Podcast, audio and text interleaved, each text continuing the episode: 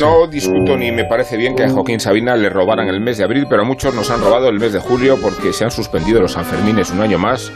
de tal manera que el pobre de mí no es el cántico que clausura las fiestas, sino la letanía que las inicia, pobre de nosotros. Y deben sentirse los moralistas que abogan por prohibir los Sanfermines a expensas de sus excesos y de su brutalidad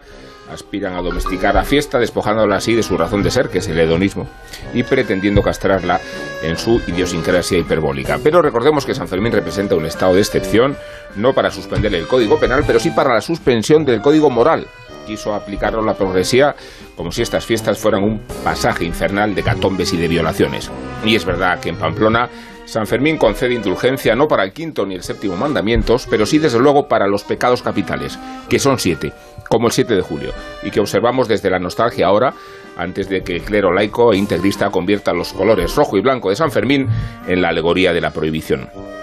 Debe hallarse recompensada esa Pamplona confesional incensiaria que huía de los Sanfermines como de una plaga bíblica y que igual interpreta que el coronavirus es una condena a Iruña y Gomorra o a Sodoma y Pamplona. Extraños Sanfermines estos, sin toros por la mañana ni promiscuidad por la noche. La sugestión de la quinta ola y las estadísticas de jóvenes contagiados predisponen que pueda arrojarse al suelo el busto de Hemingway. ¿Acaso estas fiestas sin fiestas, bajo el escrutinio de la Policía Moral de Navarra, sirvan para inaugurar los Sanfermines veganos, inodoros, incoloros e insípidos, de tal manera que en lugar de correr delante de los toros terminaremos todos corriendo detrás de nuestras mascotas.